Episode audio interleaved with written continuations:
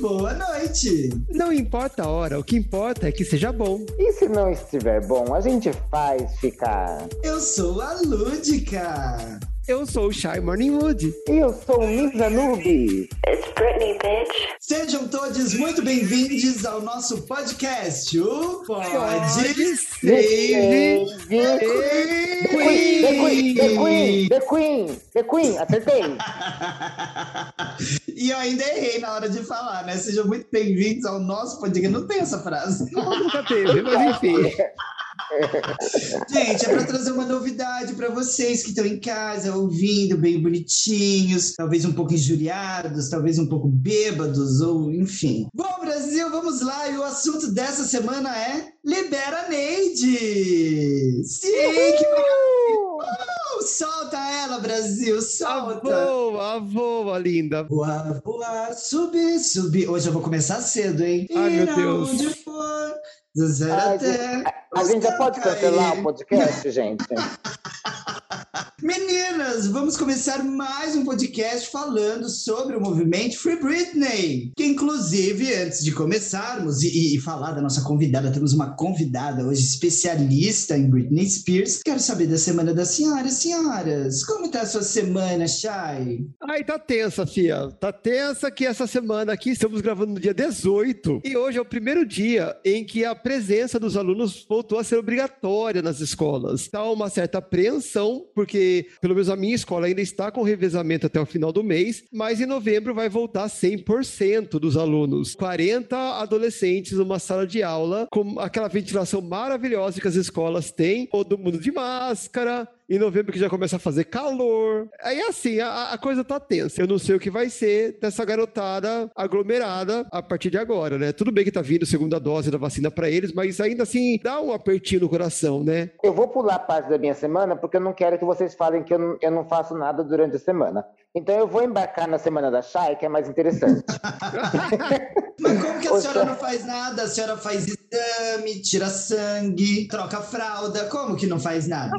Gente, olha. Você esqueceu do banho de esponja, amor. É, então, a senhora faz coisa assim. Ei, cadê minha garotona, minha menina? Isso se ela não estiver fazendo a boqueteira do 90 com algum enfermeiro por aí, né?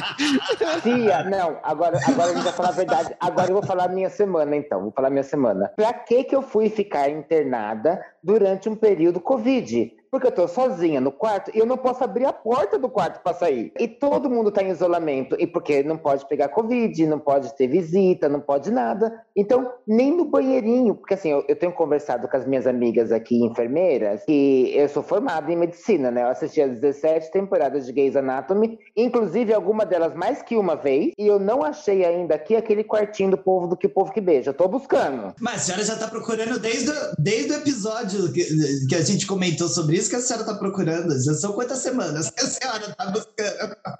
E eu continuo não achando. Tá parecendo aquela sala precisa do Harry Potter, que ela só aparece quando você deseja muito. Mas, Fia, se você soubesse o quão desejada eu tô. Era pra ela ter uma galeria de quartinhos de beijo aí, né? Era pra ter 300 portas no meu quarto aqui. Já Mas tinha vamos aberto lá. um hotel.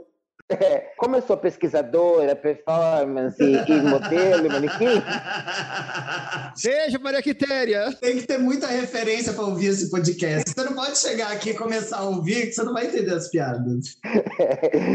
é, eu vi hoje, dona Chay, que os, os adolescentes eles estão com 100% de, de primeira dose. Olha, os adolescentes dando um banho nas velhas, hein? Nos adultos. Isso é muito bom, né? Mas, é, nem sei, jamais estaria fazendo uma crítica, querendo dizer alguma coisa, pelo amor de Deus.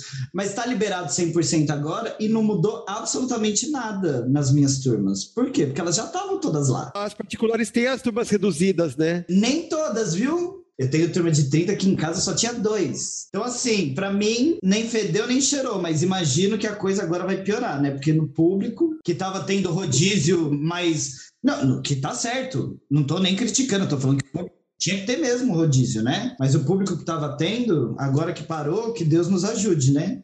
Não, a sala mais vazia que eu tenho lá na escola tem 40. Mas então, Miss Anubis, a senhora estava falando. Isso, eu estava falando assim que São Paulo é uma das cidades, uma das cidades mais vacinadas do mundo, contando os 90% dos adultos acima de 12 anos vacinados com as duas doses e os 100% de adolescentes de 12 a 18 vacinados com a primeira. E hoje, no dia 18, eles adiantaram a Pfizer para 28 dias. Por mais que seja Bruno Covas, não, não é Bruno Covas, olha eu. Não é mais. Beijo, Bruno Calvas. Beijo, Bruno Covas. Ai, que horror, gente! Vocês são muito macabras. Faz mais. Por mais que seja PMDB, assim, eu tô muito orgulhoso. Eu já falei isso no outro episódio, né? Mas eu, eu continuo muito orgulhosa da, de São Paulo, dos adolescentes e tudo mais, viu, gente? Porque nos Estados Unidos, eu não sei se vocês sabiam, nos Estados Unidos só tem 57% das pessoas vacinadas com as duas doses. Eles começaram muito antes e tem muito mais acesso à vacina. Sim, Lá toma vacina no mercado. A nossa sorte é de ter essa tradição. Né? Você tem duas tradições, né? Uma que o brasileiro sempre foi de se vacinar muito, e a gente adora uma coisa de graça, né? Fez fila para pegar alguma coisa de graça e tá lá. Então, Exatamente. é uma maravilha. Não, e a gente teve a vantagem de que, para poder voltar para a escola, né, permanecer na escola, o aluno tem que se vacinar obrigatoriamente, senão ele não pode permanecer na escola. Tem um período, né, mas ele não vai poder se rematricular. Então, acho que todo mundo tá embarcando aí já na ideia mesmo, ah, vamos vacinar, vai logo e resolve. E é bom que a gente talvez tenha uma nova leva aí de menos negacionistas, né? Espero. Eu espero, eu espero. Mas o que, que a gente veio fazer aqui essa semana, gente? O quê? O quê? Olha, o ela quê? pulou a minha semana, ela não deixou eu falar É. da minha semana. Mas tudo bem, tudo bem. A minha semana foi uma bosta mesmo, pode pular. Não foi ruim. Trabalhei feito uma louca, tô exausta. Segue o baile.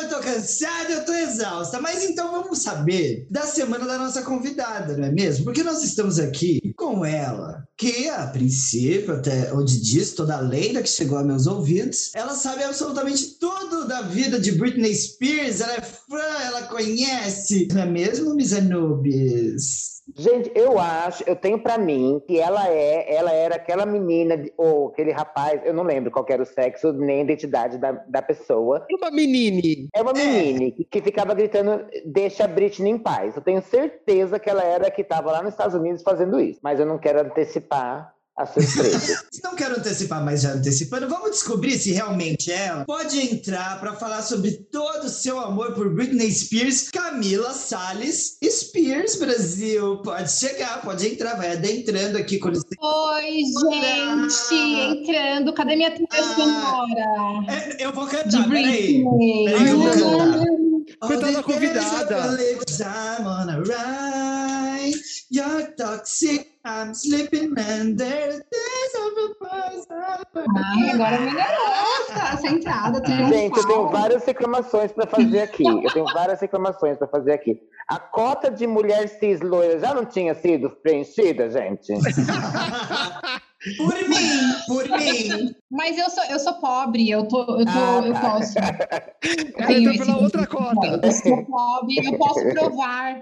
Camila, olha, não repara bagunça, essas caixas no chão é tudo coisa de Misa Nubes que a gente tá tentando tirar aqui do escritório, jogar pra fora, ver se fica lá no hospital, tá? Não, não repara, não. Mas dá a letra, querida. Quem é a senhora, senhora? Dá, dá sua carteirada aqui pra nós. Gente, meu nome é Camila, eu trabalho para Victoria's Secret, trabalho também como produtora agora com, a- com uma pessoa que está aqui ou com duas pessoas que estão aqui. E também gostaria de falar que eu acredito que eu fui a primeira fã de Britney aqui no Brasil, 1998, voltamos. Então, tenho muito para falar e muito para contribuir. E muitas Não, histórias. gente, mas, mas o seu currículo, tá- ó, tá faltando roteirista, tá faltando que você grava curta. Ah, eu sou roteirista. É o quê? Você grava umas coisinhas que eu sei, não grava? Eu gravo. Então. Eu trabalho em um festival de Tá cinema, vendo? eu sou roteirista. Ai, gente, eu sou, eu sou tanta coisa que eu já nem sei mais quem eu sou. Eu já tô perdida em, em quem eu sou e em tudo que eu faço. A gente não traz pessoas que não tenham um certo padrão, porque tem que se igualar a nós, né, gente? A gente tem que ser iguais a nós. Então tem que ter um certo padrão para entrar E que aqui tem nesse acúmulo de podcast. função, né? É. Se não acumular a tem. função. E não acumula porque é chique, não acumula porque é pobre, então tem que fazer várias coisas ao mesmo tempo para poder ganhar dinheiro, entendeu? Exatamente, gente, é um terror. É um terror. E hoje eu tô participando aqui do podcast hoje como convidada, mas eu também tenho podcast. Ah, já, já, fala aí rapidinho, depois a gente dá a letra certinho, mas qual que é o podcast? O podcast é um podcast voltado para mulheres que a gente fala sobre os impactos que a mulher tem ao decorrer da vida, porque a gente sabe, entende que a mulher tem tudo muito diferente, né? E ela sofre em todos os processos, em todas as suas escolhas. Então a gente fala bastante desses impactos que a mulher tem ao decorrer da sua vida, incluindo transição de carreira, é, mudança de vida, maternidade, tudo, todos os processos. Gente, esse é o seu público-alvo, sabia? Ali, gente. Deu arroba do podcast, o arroba né? do podcast. Arroba Guacocast que euzinha aqui já ouvi e indico, viu, Brasil? Pode ouvir, pode ouvir que essa garota, ela fala sobre processo para mulheres. Obviamente, eu era a única que poderia ouvir. Mas antes, eu queria fazer uma pequena correção, Camila, porque você disse que você estava aqui com mais duas pessoas que trabalham com você, não sei o quê. Aqui não tem pessoas, é todo mundo drag queen, tá? Só para te contextualizar. A gente é não, não, chega no nível eu de pessoa. Esqueci. É outra categoria. Inclusive, a produção também é, ela também não se se Inclusive, produtor é, é pior que drag queen, entendeu? É menos pessoa ainda que drag queen. Você me respeita. Mas, Brasil, vamos lá. Nosso tema principal, então, é Britney Spears. Libera Neide, Free Britney! E vamos falar um pouquinho no episódio de hoje sobre a carreira dessa grande estrela do pop que todas nós aqui amamos e quais foram aí esses momentos de auge da carreira dela e, claro, aqueles também que não têm sido tão bons como todos nós nós sabemos aí um tempo ela tem sofrido grandes provações e vamos discutir sobre a carreira de Britney. Mas, para iniciar, só um minutinho, que evangélica que a senhora foi agora, né, dona Lúdica? Grandes Você viu, menina? Você tá passada? Eu tô tá passada. passada. Ela até falou aqui agora, ela nem gaguejou, mas agora que você falou, eu não consigo mais uma letra. Vamos lá. eu não sigo com mais uma letra. Que Deus Isso, ajude. Lúdica.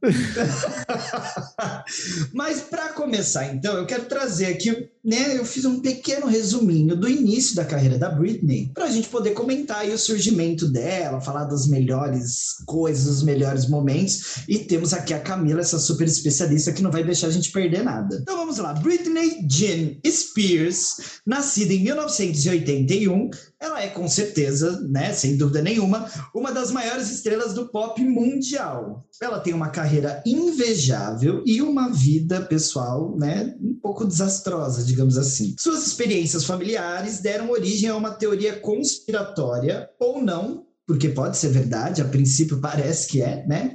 Conhecida em todo mundo como o famoso movimento Free Britney. E a cantora, que é tutelada por seu pai há 13 anos, é acusada de distúrbios psicológicos, olha, a chapa tá frouxa, e demência. E recentemente, ela conseguiu uma vitória na corte americana, dando um passo à frente rumo à sua liberdade. Então, vem todo mundo aí com a gente para conhecer essa história maravilhosa da dona Britney que o PSTQ vai dar para vocês. Porque a Britney iniciou sua vida artística aos três anos de idade, nas aulas de dança. Um pouquinho mais para frente, depois, né, já tá aí bem engajada na vida artística, aos oito anos, ela foi rejeitada em uma das suas primeiras audições para o elenco da série, que deixou ela muito famosa que é o Mickey Mouse Club, né? O elenco para o qual ela entrou, ela foi escalada três anos depois e onde ela permaneceu de 1992 até 1995. Lá ela fez muito sucesso e já começou a ficar conhecida aí de um grande público. Após alguns estudos artísticos que ela fez enquanto estava lá, né, no Mickey Mouse Club, ela resolveu então, a partir de 1997, assinar com a Jive Records,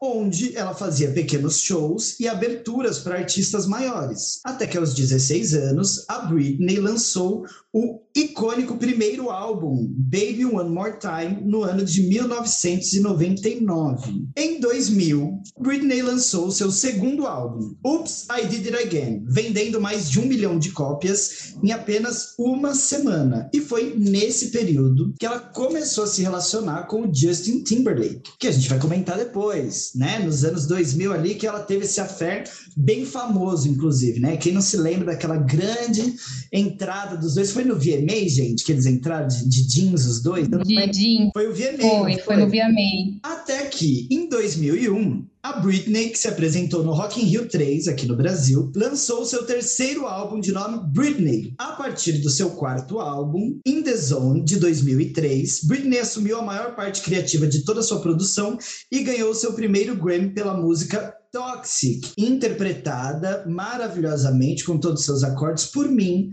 no início deste episódio. Quem não ouviu, pode voltar lá que vocês vão perceber que não dá para saber quem é quem, né? Além disso, a Britney gravou o sucesso Me Against the Music com a Madonna e tornou-se, a partir daí, a única artista feminina a conquistar o primeiro lugar na Billboard com quatro álbuns consecutivos. Ou seja, de 98 a 2003, foram mais de 73 milhões de dólares em discos. É só para começar. Tá bom para vocês, meninas? Ah, pra mim tá bom. Ai, me identifiquei. Sabe, com É. três anos já fazia balé, tudo. Eu, eu acho que eu tenho um pouco de Britney dentro de mim. Eu também, gente. Eu ia pra. Minha mãe me levava um talentos brilhantes. Então, assim, eu sei o que ela Qual passou é o e o que ela gente? Talentos brilhantes, o maior golpe.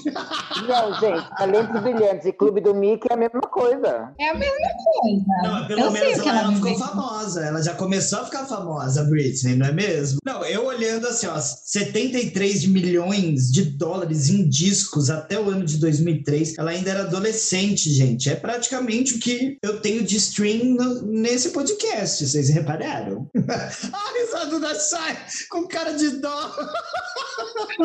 Ai, meu Deus. eu- Tão desiludida minha filha, gente. Mas, meninas, vamos lá. Ó. Primeiro eu quero saber, assim, desses quatro primeiros álbuns, que foram um grande boom da Britney, foi a fase de ouro dela, onde ela ganhou tudo e todos, e o mundo conheceu a princesinha do pop.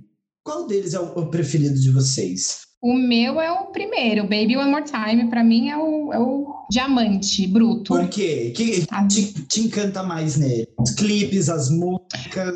Ele é totalmente Britney, né? Ele é totalmente com aquela ideia inicial da carreira dela, de inocente, de garota fofinha, bonitinha e com potencial de ser muito sexy, mas ela volta a ser inocente de novo e ele é divertido, é um álbum bem dançante também. É bem anos 90 também, né? O que eu gosto bastante também dessa cultura jeans, dessa coisa de camisetão. Eu acho fantástico esse álbum. Sem querer cortar a nossa convidada, eu queria dizer algumas coisinhas, porque eu sou pesquisadora, né? Você já sabe o texto inteiro. No Clube do Mickey, ela trabalhou com nada mais, nada menos que Cristina Aguilera, Justin Timberlake e Ryan Reynolds. Vocês sabiam disso? Com Ryan eu não sabia, não. Que elenco, hein? Agora me fala, você acha que você junto, tendo uma infância com essas quatro pessoas, você não ia ficar famosa? Ai, eu- eu acho que é mais fácil ela ter levado eles pra fama, imagina. A Britney é o pontapé inicial do pop, gente. Ela construiu os anos 2000. Também acho. Eu, assim, eu fico meio assim com a Cristina, mas eu acho que em questão de vida diva, a Britney é melhor. É, a Cristina veio depois da Britney, né, na, no mundo pop, assim. Eu lembro que nos primeiros especiais que passava da MTV, assim, que falava de Cristina Aguilera, falava, mostrava ela contando, e a mãe dela contando que a Britney já estava estourada, assim, era colega dela do, do Mickey Mouse, e ela não, não fazia sucesso, ela não conseguia fechar com gravadora nenhuma, e aí uma gravadora resolveu apostar, e aí deu super certo também, porque tava naquela onda pop, mas mostra o início de carreira, essa frustração que ela tinha, da Britney já tá super estourada e ela não ter conseguido vingar, assim, digamos, que a carreira dela é bem no comecinho. E outra coisa, a Britney tem muito que dever pro ABBA. Aí vocês me perguntarão, "Ah, por que Miss Anubis? Por que Miss Por Anubis? que, Miss Oh, Anubis? Por Por que Miss Anubis está falando sobre isso? Todo disco da Britney foi feito na Suécia. Logo nesse comecinho do, do pop dos anos 2000, a grande maioria dos pop, Backstreet Boys, NSYNC, todos foram feitos com produtores suecos que descendiam da árvore, genealógica, da árvore ginecológica dos produtores do ABBA. Vocês sabiam disso, meninos? Não sabia. Olha. Então, um também é cultura. Um DNA de Camila, sim, eu entendo tudo. Não tem novidades pra mim no mundo de Britney. Ela não conta, ela é café com leite. Ela é- na verdade, ela é ao concurso, né? Gente, sabe todas as minhas tudo. pesquisas já foram feitas, agora eu posso ir embora, tá? Mas ó, aproveita, Miss Anubis, que a senhora tá falando, você não respondeu. Que álbum da Britney que você mais gostou? Eu não sei exatamente qual que é. O primeiro eu achei, eu achei ele meio, ai meu Deus, a Camila vai me matar. Camila, não vale colocar meu nome na boca do sapo, hein? Não vou, não. Aquela que mostra o sapo, né? Não vou, não. o sapo e a foto. eu achei o primeiro, o Oops, I Did It Again, lógico, é uma música boa, mas é, eu, eu achava ela meio bobinha. Porque ela era muito adolescentinho demais. Mas no álbum que tem Stronger... É o Oops, I Did It Again. É o primeiro ainda? Toma, é o segundo. É o segundo. É o segundo. Então, é, o segundo álbum pra mim é o melhor. Tem mais atitude, né? Tem. Ela é dona de si. Exato. Eu busco tipo, aquela coisa diva. Sabe quando você busca aquela coisa diva, mulherano, tipo Cher, Madonna, etc e tal? E eu acho que a Britney aí, ela encontrou um ponto certinho. De estar tá segura, de fazer aqueles movimentos rápidos que ela fazia, que só ela sabe fazer. Aí eu achei que foi um escândalo. É só ela. Ninguém nunca chegou aos pés. Por mais que tenha outras dançarinas maravilhosas, igual a Beyoncé, também tem uns passos que são só dela. Mas a Britney tem, tem o movimento dela, né? Eu, para mim, já é o contrário. Eu prefiro o In The Zone, que é onde tem o Toxic, não é? Porque foi aí que eu conheci a Britney. Eu não conhecia. Por quê, gente? Eu, Ah, ela vem ela gente. falar que é novinha. Ela vem eu ela, até peço gente. perdão, mas é que eu não tinha idade, entendeu? Pra conhecer Britney Spears antes. Então, Querido, como assim? eu conheci a Britney com Toxic em 2004 Gente, você não tinha já. MTV, não é possível. Não, eu era novinha, não via essas coisas. É em 2004 que eu fui conhecer Britney, ela tava lá em Toxic, toda gostosa. Aí ela dançando, pau, avião, todo mundo olha pra ela, muito loira, muito puta que pariu. Aí eu falei, menina, eu acho que eu sou assim. eu acho que eu sou assim. Será? O que, que tem errado comigo? Eu acho que eu Aí gosto. Aí você se olhou no espelho e se dece- decepcionou, né? É, e aí foi assim que eu comecei a transição para drag. e você, Shai, tem um álbum preferido? Dessa primeira fase, eu, eu fico entre o segundo, Oops, I Did It Again, e o In The Zone, que são onde tem as músicas que eu mais gosto, assim. Para tudo. Qual que foi o primeiro disco da Britney? Não foi Baby o... One More Time. Baby One More One More Time. Time, é. É icônico. Como que você não sabe que esse é o primeiro? Hit me, Não, baby, one não. more time. Eu pensava que o Baby One More Time era uma música que estava dentro do It Again. Mas não, são dois discos diferentes. É porque eu também era novinha na época e eu só ouvia coletânea. Ah, tá passada. Ela dizendo que fazia show de drag já e dizendo que. Coragem, menina, coragem. O que, que eles estão te dando nesse hospital, menina? É remédio para memória? Drogas junto com. Le- Lembra que ela falou que ela ia tomar poppers pela sonda? Então, aí, ó, sequela. A sequela do poppers.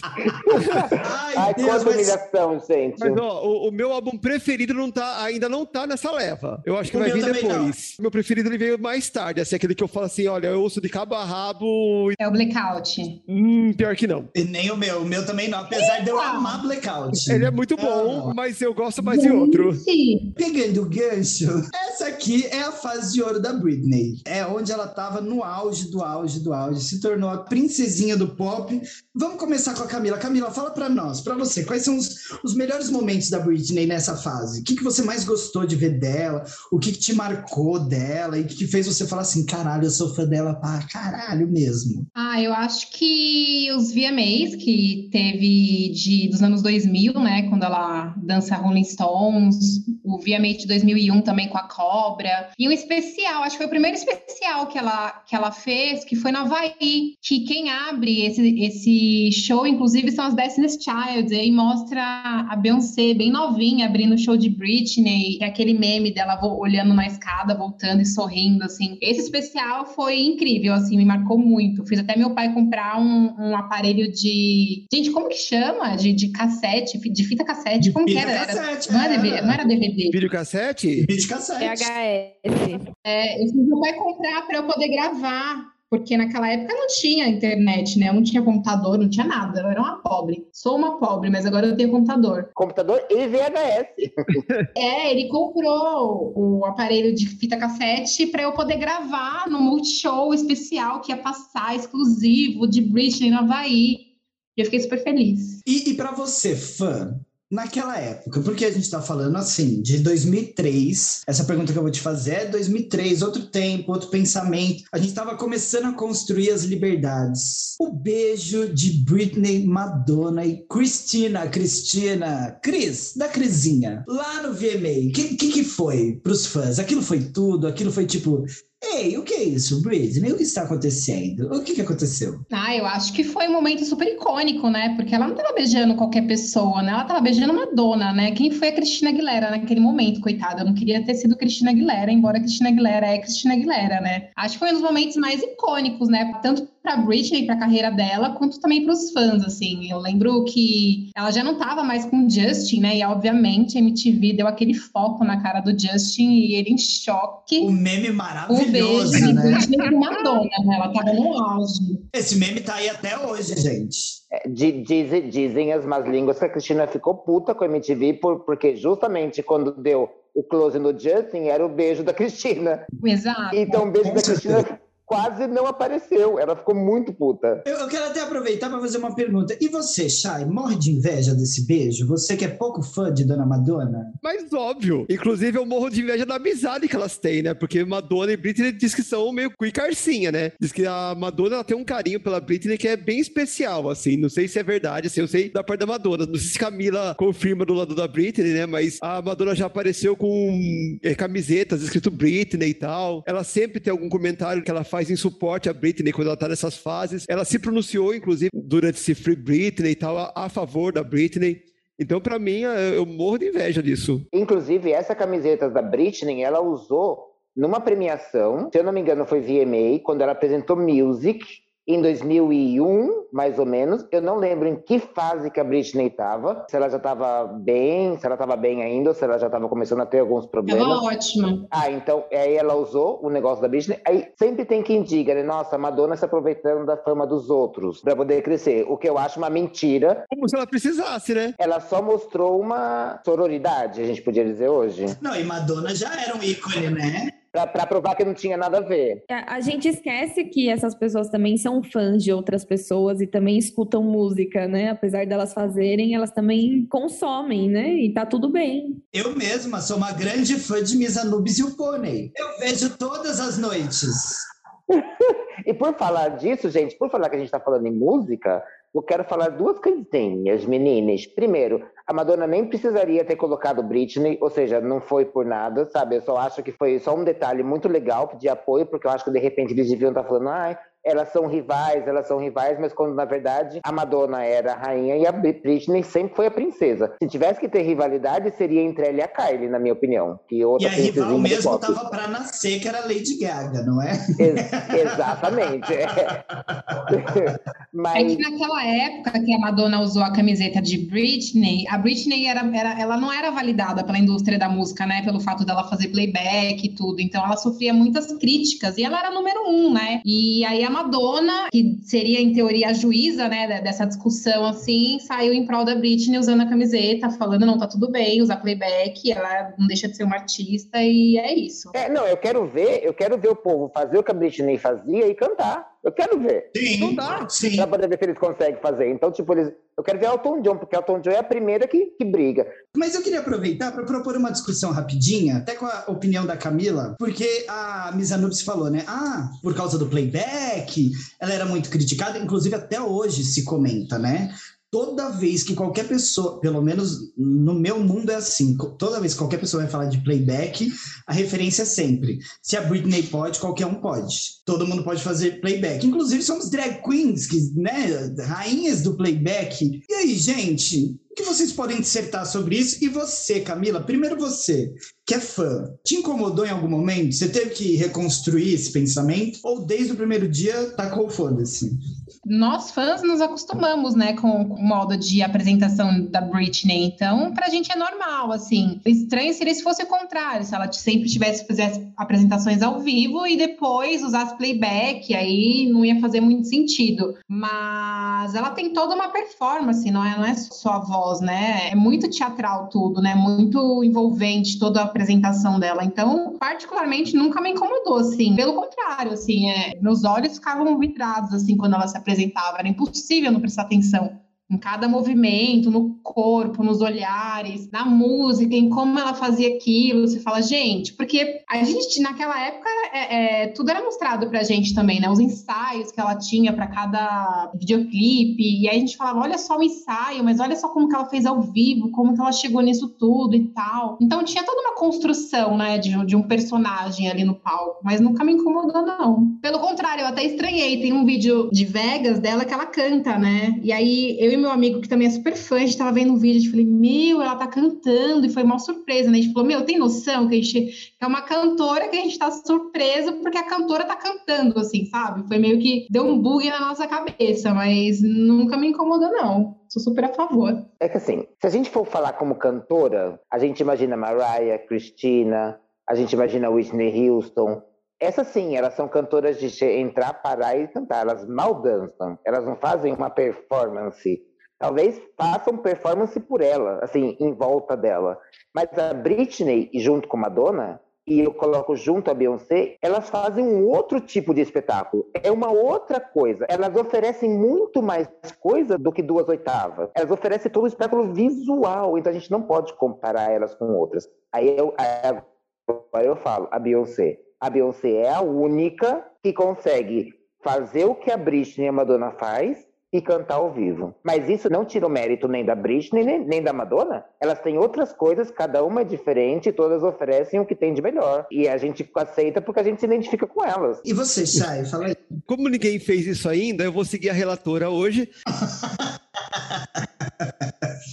Porque eu acho que é, é, é isso mesmo. Você, você, tem que analisar a performance. Eu gosto quando mescla, que é, que é uma coisa que a, que a, Madonna faz muito isso. Ela tem momentos que ela faz o playback, que é os momentos que ela dança mais, mas de vez em quando ela para pra mostrar pro público, ó, oh, gente, eu canto também, tá? Tá aqui a minha voz. Mas eu acho que não, não é demérito nenhum se a pessoa não fizer isso, pelo tanto de coisa que ela faz no palco. Quem já trabalhou em teatro musical sabe como é complicado você cantar e dançar. Tanto que no teatro musical, geralmente as pessoas que estão cantando, se você reparar, não estão dançando. E quando isso acontece, tem um negócio chamado pit singer, que inclusive é um recurso que acho que a Madonna usa, que é pessoas com vozes semelhantes que estão atrás do palco, paradinha, cantando para dar suporte para voz. Tipo, a Madonna tá lá pulando de, de cola em cola de bailarino, mas tem uma outra cantora que tem a voz muito semelhante da dela, que tá lá cantando o vocal dela por trás, que é para dar aquele suporte para voz, porque não tem como. A voz treme, a voz quica, a sua respiração respiração muda. Então é impossível fazer tudo que elas fazem sem um playbackzinho e tá super defendido, super aceito. Eu tenho uma observação aqui. Se não for um show acústico, tanto faz se é um, um, um playback ou não, né? Se é um show com um milhão de coisas ali acontecendo, você tá indo pra ver a pessoa e pra ouvir tudo que tá acontecendo. Agora você vai lá num acústico MTV, sentar numa roda e ouvir um Legião Urbana em playback, aí vai, vai ser chato, né? Mas se tem outras coisas acontecendo. Olha Olha a produção denunciando a idade dela, gente. Não é? Legião acústico, Urbana acústico. MTV, Legião Urbana. E o pior é que eu conheço, eu amo esse acústico do Legião Urbana. eu amo. Mas olha, eu queria completar. Eu também sou do time da Britney. Para mim também não tem demérito de porra nenhuma, pelo contrário, amo, não faz falta nenhuma, até porque ela tem uma voz muito gostosinha de ouvir, não importa se está gravado ou não. E eu acho que ela é muito inteligente, como a Chay falou, porque ela não cometeu o mesmo erro que a Pablo no começo da carreira. E eu não tô falando mal da Pablo, porque eu amo a Pablo também, sou fã dela, que ela pediu o dedo no chão, ela passa em cima. Mas a Pablo já foi muito, gente, muitos, muitos shows da Pablo ao vivo, né? Aqui em São Paulo tem show da Pablo de graça direto. Tinha, né? Antes da pandemia. Eu já fui em vários, um monte deles. E ela, no começo da carreira, ela canta e dança ao mesmo tempo, só que ela não tem fôlego. Então, no meio da música, ela parava de cantar. E ela tava lá, seu amor me... Tem até um meme, vocês já devem ter visto, que é ela cantando Seu amor me... me pegou, seu bateu. E, e no começo era, era ruim de ver isso ao vivo. Tipo, eu preferia que ela fizesse um playbackão, até porque ela é drag, tá permitido pra cacete, assim como a Britney, e entregasse a performance também, a dança e etc. Ela podia cantar a base e só cantar por cima, que é o que muita gente faz. Porque aí se ela quica, ninguém ia perceber muito, sabe? O famoso e o que dela é por causa disso, porque ela perdia o fôlego e jogava pra plateia toda hora. E o que? E aí a plateia cantava e ela tentando trazer o fôlego de volta. É por isso que ela tem esse bordão do UK. Muitas divas, né, Brasil? Muitas divas. Gente, eu preciso falar uma coisa. Eu preciso falar que tá, assim, tá no fundo do meu coração. Eu acho que a Britney, ela nunca teve uma amiga. E agora, vendo esse, essa coisa que tá acontecendo com ela, de, de que a gente tá descobrindo agora, de que toda a vida dela era controlada e tudo mais. Eu não sei se vocês lembram, a Camila deve lembrar. Teve um show que ela cantou no piano Lucky. Você lembra, Camila? No piano Lucky? Amo, conte-me mais. Ela cantava no piano, de repente ela tava cantando e de repente ela levantava e o piano continuava. Uhum. Só que não é só isso. Isso foi, isso foi um meme também. Não é só isso. Toda vez que você olhava o cabelo da Britney, tinha aqueles esparadrapozinho nojento de mega hair que ela insistia em colocar para cima. Eu sempre pensei na minha infância, na minha infância, porque eu era criancinha quando a Britney é, começou. Eu sempre pensava, gente, ela não tem uma amiga para dizer, tipo, Fia, cobra essas palhaçadas, põe mais um cabelinho, põe mais um cabelinho. É corajosa pra caralho, mano. Gente, eu dava muita risada. Eu não tô entendendo essa risada. Nada, mulher, pode falar, vamos lá, estamos aqui. Eu nunca entendi, eu sempre achei a Britney muito mal assessorada. E eu vou, é, essa é a parte 1 um do meu comentário. Daqui a pouco, quando a nossa relatora der a parte 2 do negócio, eu vou falar a parte 2 da onde ela também foi mal assessorada. Aí eu quero ver se vocês concordam comigo. Ah, faltou ter a gente como amiga, que aí nada disso tá acontecendo. E já que Misa Nubes puxou esse ganchão para que a gente entre na próxima fase, vamos entrar já no, no, que eu separei aqui como uma segunda fase da Britney. Por quê? Ela foi lançando seus álbuns aí até o quarto álbum em 2003, paradas de sucesso, até que surgiu o primeiro problema, né, na carreira dela, porque foi quando em 2004 ela casou em Las Vegas com o seu amigo de infância, que é o Jason Alexander, de quem ela se separou 55 horas depois. Foi muito rápido, eles alegaram ali que, gente, a gente estava um pouco confuso, não era para ter rolado e queremos separar.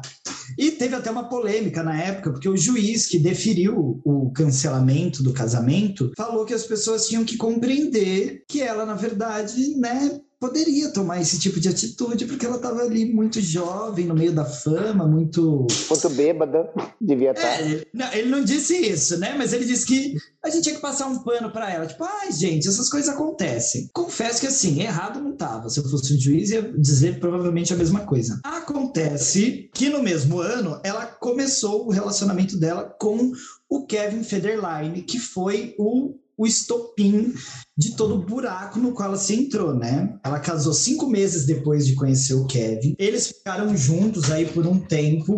Ela ficou casada de 2004 a 2007. Com o Kevin Federline, ela teve dois filhos. E nós tivemos a grande derrocada, talvez, da carreira da Britney no ano de 2007, quando eles se separaram. E aí eles começaram uma briga judicial, porque o Kevin ele queria ficar com a guarda dos filhos, queria retirar essa guarda dela. E ela, uma mãe, né, jovem, muito jovem, vivendo no caos que ela vivia, porque a gente nunca pode esquecer enquanto conta a história dela, que a vida dela era assim, um inferno, literalmente. Ela não podia respirar, que tinha 75 fotógrafos em cima dela e flash, qualquer coisa que ela fizesse, ela não tinha um segundo de paz. E aí, quando ele pediu judicialmente, que ela começou a surtar. Eles começaram a brigar, começaram a vir escândalos públicos referentes a essa separação dos dois, até que ele conseguiu a guarda dos filhos. E ela foi proibida de ver as crianças. E foi quando ela efetivamente começou a surtar entre 2007 e 2008, que foi aquela fase que ela raspou a cabeça,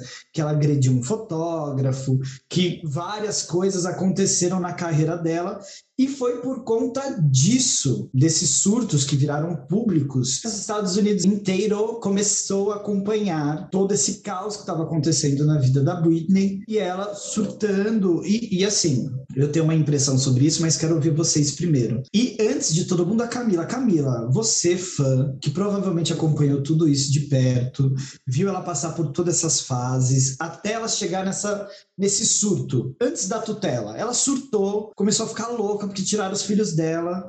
Qual a sua opinião sobre isso? Qual a sua impressão enquanto fã do que rolou nesse momento? Eu acredito em algumas teorias, assim, até hoje consideradas teorias da, da conspiração, porque não foram comprovadas, mas que a maioria dos fãs, assim, acreditam também, que foi o seguinte, logo que a Britney casou, ela quis a liberdade dela, ela, ela queria viver a vida dela, não queria ficar dando satisfação, não queria, ela queria um pouco de descanso já naquele momento, ainda em 2004, e aí ela decidiu parar de fazer show, né? Ela teve os filhos e falou: agora eu vou ser mãe e tudo. Eu acredito que desde aquela época já começou a indústria pressioná-la para que ela não deixasse a carreira para assumir a maternidade ou para dar um tempo, enfim, porque ela fazia milhões e milhões e milhões de dólares por ano. E aí eu acredito que de alguma forma eles manipularam aquele circo todo para ela, do qual eu acho que ela foi uma grande vítima e ainda é, que foi ela perder inicialmente a guarda dos filhos. E a partir daí ela realmente começou a falar: "Meu, não tenho controle da minha própria vida e é, e é isso, eu vou ter que continuar trabalhando" e, e, e surtou. E veio aí o famoso 2007, né? Que se Britney superou 2007, todo mundo supera qualquer fase. E foi a época que ela raspou a cabeça e, e aconteceu tudo mais. Mas foi um grande caos, né? Na, na, vida dela, assim. Foi um conjunto de coisas, né? Eu acho que não foi só uma coisinha ou, ou outra, assim. Foi um acúmulo, assim, do que aconteceu, assim. Pra gente que, que era fã, assim, foi muito esquisito. A gente achava que foi, ia ser só um momento, né? Que qualquer momento ela iria retornar. E aí foi ano passando, passando, passando. E aí gente está aí em 2007 ainda, né? Para nós, fãs, assim, de, de Britney desde o início, é, parece que ela não é mais a mesma, né? E ela não é mesmo, né? Desde 2007. Foi o grande momento da carreira dela, né? De, de breakdown. Mas, ó, imagina você desde criança tá lá na indústria com esse universo maluco que a gente vive, câmeras, coisas, pessoas, compromissos, horários e agendas e agendas com uma responsabilidade muito grande. Aí você passa a bancar a sua família, que eu sou da bandeira que família só atrapalha. Desculpa aí quem tem uma família feliz, parabéns para você. E aí fica ali, era pressão em cima de tudo, é de entrega música boa. Aí tem que fazer um bom show. Aí se você faz um bom show, aí tem o playback, que aí não funciona, não, não valida nada porque aí você tem o playback. Aí você engorda 2 quilos, estão lá apontando o dedo que você engordou 2 quilos. Aí você vai na padaria, tem alguém tirando foto. Você vai fazendo não sei o quê, tem alguém em cima de você. Você não tem pra onde correr, você não consegue sair da sua casa, você não consegue comprar um remédio na farmácia que tem gente atrás de você. Sua vida totalmente exposta num tempo em que as pessoas não se expunham como se expõem hoje. Porque hoje tem um Instagram e as pessoas, elas mesmas colocam a sua vida ali e passam ou não dos, dos limites delas ali.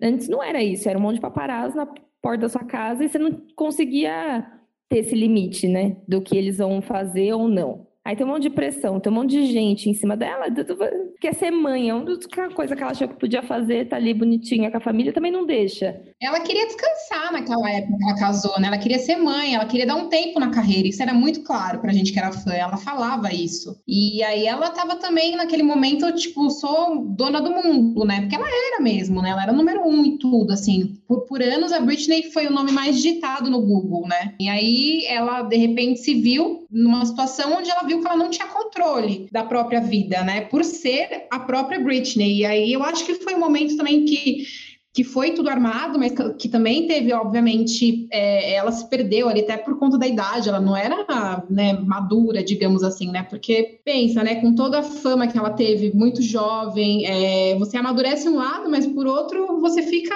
né, ali você não, você não, não tem uma vida real mais, né? Tudo fica muito deslumbrado, deslumbrado assim na sua cabeça, eu acredito. Então, eu acho que foi um acúmulo de coisas, né? E aquele Kevin também que não só veio para perturbar, né? Não, não somou na vida dela. E realmente, eu também acho que a Britney não tinha uma amiga, aí como, como a Misa Nubis falou, ela também não tinha amiga, né? Não tinha a família, a gente já conhece, né, a, a índole hoje, mas também já não tinha família, então foi assim um, uma somatória de coisas assim absurdas que aconteceram na vida dela. É você tá num nível de exposição de você não saber quem é que realmente está preocupado com você e está do seu lado e quem só está do seu lado pelo que você é. Imagina a confusão da cabeça da pessoa que tem tudo pode ter um mundo, é conhecida pelo mundo inteiro. Teoricamente pode fazer o que quiser e não pode fazer o que quer, que é tipo viver ok. E, e aí fala, não, isso não pode, isso Sabe você não com pode. que eu faço um paralelo? Que é exatamente igual Neymar. Eu sei que esse não é um podcast que fala verdade. de futebol. Não, mas é verdade, mas, é verdade.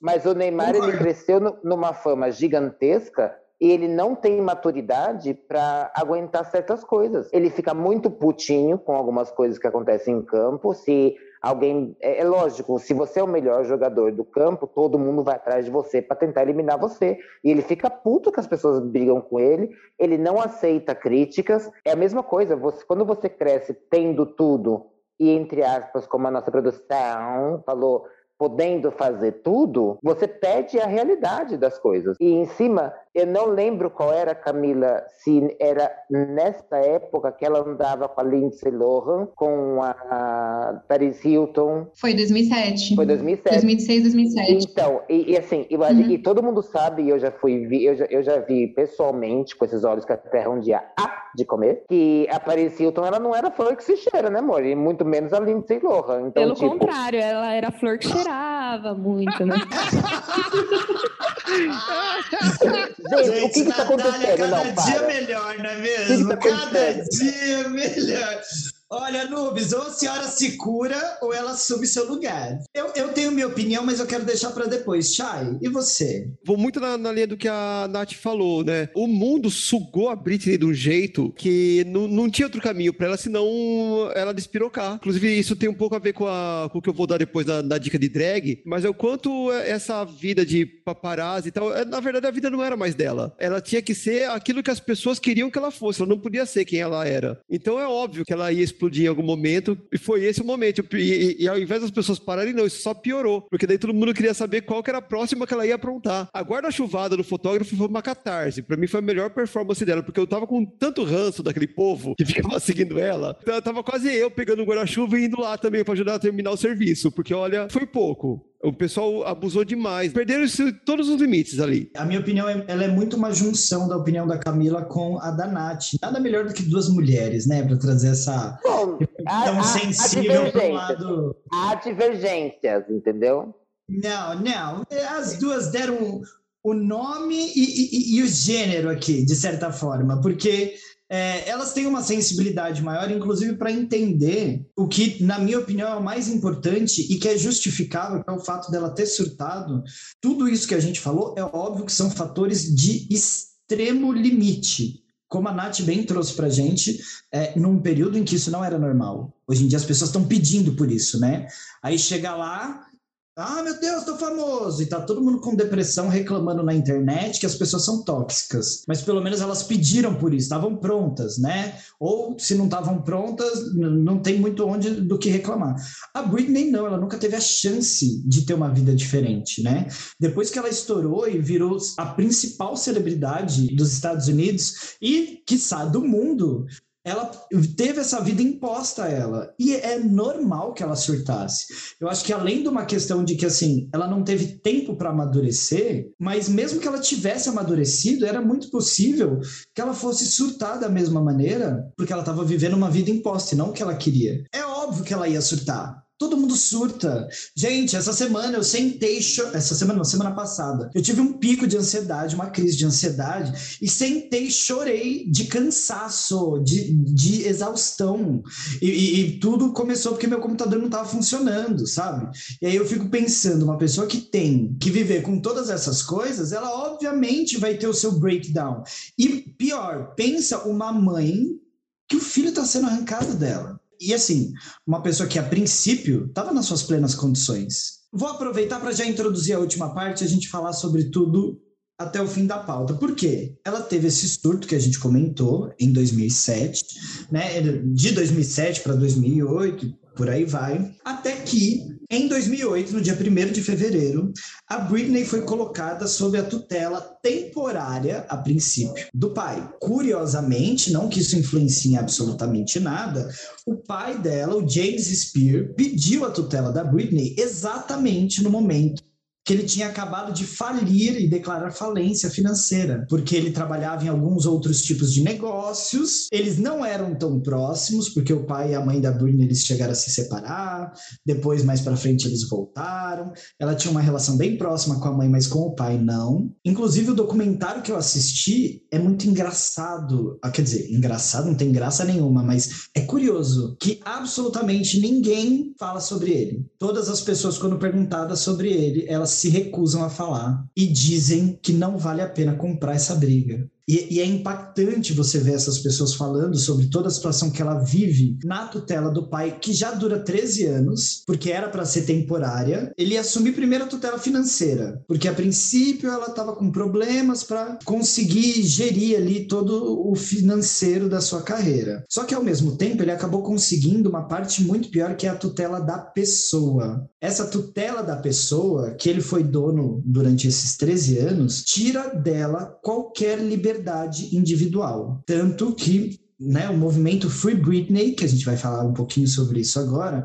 surgiu exatamente porque os fãs perceberam o quanto que ela estava sendo é, limitada em absolutamente todas as suas ações. Ela tinha que tomar anticoncepcional obrigada, ela foi proibida de ter filho, ela queria ter mais um filho, ela foi proibida de ter filho, entre várias outras coisas. Ela, ela tinha que pedir permissão com duas, três horas de antecedência para que alguém liberasse, sei lá, 10 conto para ela ir no McDonald's comprar um lanche. E essa tutela da pessoa, ela foi usada contra Britney muitas vezes para forçá-la a trabalhar, o que corrobora essa, essa tese aí que a Camila trouxe para gente, porque curiosamente absolutamente tudo que aconteceu com ela, obrigou a Britney, que foi acusada no relatório que deu a tutela para o pai, ela foi acusada de demência, como se ela tivesse demência, atestada por um médico que, no documentário que eu vi, ele não afirma que deu esse laudo, mas o nome do médico está lá e ela foi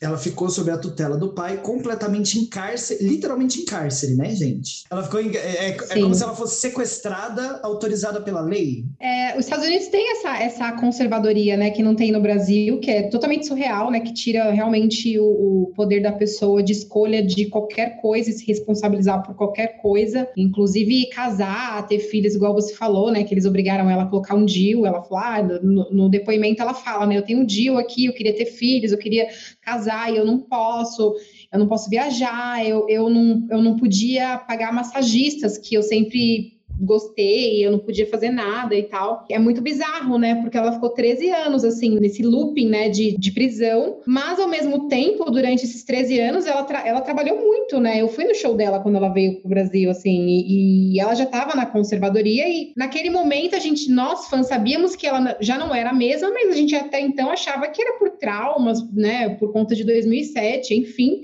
mas que um dia, de repente, ela iria se recuperar, né? E aí as coisas só pioraram desde então. Foi quando em 2019, se eu não me engano, ela sumiu, né? Ela, ela tinha anunciado a turnê em Vegas, ela tava super bem, assim, fisicamente, né? Ela tava com mega hair, tipo, lindo, assim, o que é muito difícil, né? Ela tava super em forma, tava, tava assim, lindíssima para começar é, é, uma outra turnê em Vegas, emendar na, na, naquela já tinha, enfim.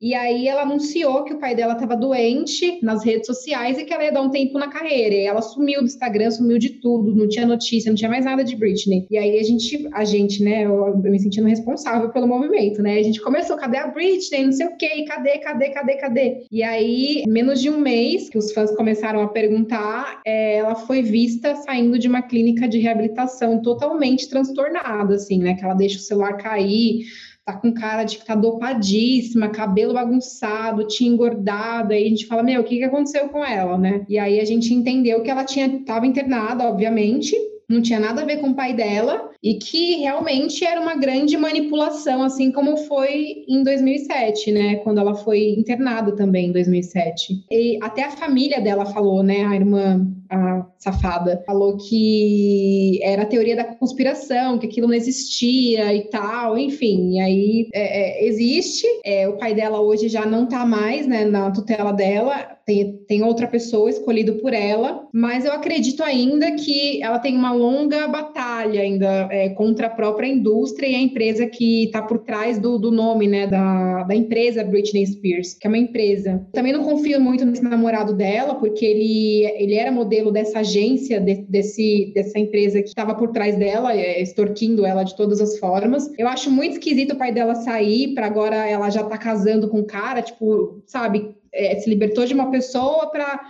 tá dando praticamente o poder para outra pessoa, porque esse cara vai assumir a conservadoria, o poder sobre ela em algum momento. Enfim, eu acho que ela tá longe ainda, mas pelo menos foi algo anunciado já para todos que é algo que acontece, é algo que, que foi comprovado que, que é abusivo, que ela precisa de ajuda, enfim. Mas eu acredito ainda que todos que a rodeiam, ainda todo mundo tem culpa no cartório ali, tá todo mundo de rabo preso, todo mundo quer dinheiro e ela não tem, continua sem amigos. Mas, Oka, eu acho assim, quando, quando, você falou que ela foi embora, confirma para mim, quando ela, ela, tinha essa turnê em Las Vegas e ela ia lançar outra, ela não queria lançar essa turnê. Segundo consta, ela estava muito cansada, ela queria descansar um pouco, só que não deixaram ela, ela cortar. Ela, então, o que, que fizeram? Internaram ela. Isso foi o que eu li. Ela queria, na verdade, há muito tempo já ter se aposentado, mas com essa segunda turnê, ela tinha parado de tomar as medicações dela também, né? Que ela, as medicações meio que controlavam o, o que exatamente, qual medicação que era, mas ela, ela, ela toma medicação até hoje. E quando ela estava para lançar essa segunda turnê, foi o momento que ela parou de tomar as medicações e parou de obedecer à conservadoria também. Ela iria sim fazer o show, mas ela estava tomando um pouco mais as rédeas da vida dela e da carreira dela. E aí foi quando eu acredito que eles entenderam que ela poderia ser uma ameaça ou não queriam dar essa liberdade para ela, e aí eles armaram esse circo para que ela fosse novamente internada e dada como, como incapaz de, de, de trabalhar e de, de cuidar da própria vida. O documentário que eu vi, eles comentam que essa grande desistência dela, como a Camila estava falando, não é nem que ela queria se aposentar, é que ela queria fazer do jeito dela e ninguém deixava. Ela estava sempre sendo obrigada, apesar dela assumir grande parte da, da, da criatividade da coisa, no sentido de que todas as coreografias sempre foi ela que criou, ela que, que organizava com os bailarinos, pensava no show, etc mas quando alguém chegava para ela e falava, você vai fazer assim, e ela falava, eu não quero, não concordo, todo mundo falava, mas ninguém perguntou, você vai fazer assim. Inclusive, esse grande breakdown do, do, segundo, da segunda estadia dela em Las Vegas foi porque esses remédios que ela tomava, ela gostava de tomar. E os remédios faziam bem a ela. Não é que ela parou porque, ah, tiraram a medicação. Eram remédios estimulantes energéticos que ela tomava. E aí o pai dela falou assim: ah, você gosta? Você não quer fazer? Pois eu vou tirar. E aí ele tirou a medicação dela, que tipo, ela estava acostumada há anos a tomar, sei lá eu, três comprimidos. E aí do nada ele dividiu a dose para um dia sim, um dia não. Vocês sabem que isso na química do corpo de uma pessoa enlouquece a gente, né? E aí foi quando ela se revoltou de vez e resolveu falar: então não vou fazer porra nenhuma. E aí assim, né? Ou ele matava ela ou não tinha mais o que fazer. Mas eles tolheram todas as liberdades individuais dela. E durante todo esse tempo, gente, esses 13 anos, tem muitos amigos amigos, namorados, ex-bailarinos, produtores, câmeras que trabalharam com ela que tem todo um trabalho que fizeram com ela por trás, tentando enganar o pai dela e trazer advogados de fora do caso para tentar fazer com que ela saísse dessa tutela e chegasse no que a gente conseguiu chegar hoje, que ela ainda está tutelada, mas por um advogado que ela escolheu, que ela finalmente conseguiu isso. Só que tem tramas gigantescas de pessoas escondidas em hotéis. Tem até um episódio que ela foge com um dos ex-namorados, né, que é o Adnan, que era um fotógrafo, que ele foi fotógrafo dela há muito tempo, um paparazzi que de repente eles começaram a namorar um tempo, e aí depois eles, eles ficaram muito próximos, até que a família afastou ele dela, e aí depois ele, por fora, estava ajudando ela a conseguir advogados. Tem assinaturas dela que foram descreditadas perante juízo, porque ela não poderia entre aspas, ter dado aquelas assinaturas, mas em esquemas assim, de ela entrar num hotel um dia para fazer um show e ter três, quatro repórteres escondidos num banheiro junto com ele e um advogado para conseguir uma assinatura dela para que ela tentasse recorrer na Corte Suprema Americana que ela fosse libertada disso. Então, tem muita coisa por trás, né? E a impressão que eu fiquei de tudo que eu pesquisei é que de doida ela nunca teve nada, pelo contrário. Para trabalhar e dar dinheiro ela tá ótima, mas ela foi uma pessoa que enlouqueceram ela. Porque pensa, 13 anos sendo era escrava praticamente do pai, né? 13 anos você sendo escravo de alguém depois de ter sido o ápice do mundo inteiro, tem alguém que aguentar? Ela não tinha folga, né, em Las Vegas. Não. Ela trabalhava todos os dias. Foram cinco ela anos, Ela até né? menciona que nem a prostituição é dessa forma na Califórnia. Até, até para prostituição tem lei. Uhum. E, é E a ela turnê trabalhou mais rentável dela. E é a turnê mais rentável dela É. de todos os tempos. Olha, eu acho assim, É a eu turnê acho, mais eu rentável. acho que ela tem sim os problemas mentais causados por ou não. Inclusive ela toma esses remédios e eu acho que fazem bem pra ela. Fora os que o povo controla, sabe? Eu acho que ela precisa realmente de um acompanhamento e, e pegando um gancho no que a Camila falou de que ela acha que a Britney tem muito tempo pela frente. Eu acho que assim, a Britney, ela tá condicionada a depender de alguém, sabe? Ela tá condicionada para ela sair desse, ela tá condicionada há 40 anos depender de alguém. Para ela se livrar dessas agarras, né, desse dessa coisa e falar assim, "E- eu vou viver minha vida sozinha, eu vou mandar em mim, é muito perigoso. Peri- Além de perigoso, deve ser assustador para ela. Ela precisa de um controle, de uma terapia, de um de gente que que, pen- que pense no bem dela, que ajude ela nessa transição. Não sei se a Chay pode falar melhor. É uma coisa meio, não sei, crise de Estocolmo. Por mais que ela deixe do pai, ela vai buscar uma figura que proteja ela. Sabe? Uma figura que proteja ela. Antes, antes da Chay falar, quero até adicionar na fala da Misa Nubes que isso é muito característico de tudo que eu pesquisei dela. Ela sempre está apoiada numa figura masculina, que é ou um parceiro ou um ex-parceiro, né, em substituição talvez ao, ao pai que nunca teve, e buscando que essa figura tente ajudá-la a tomar o controle de novo.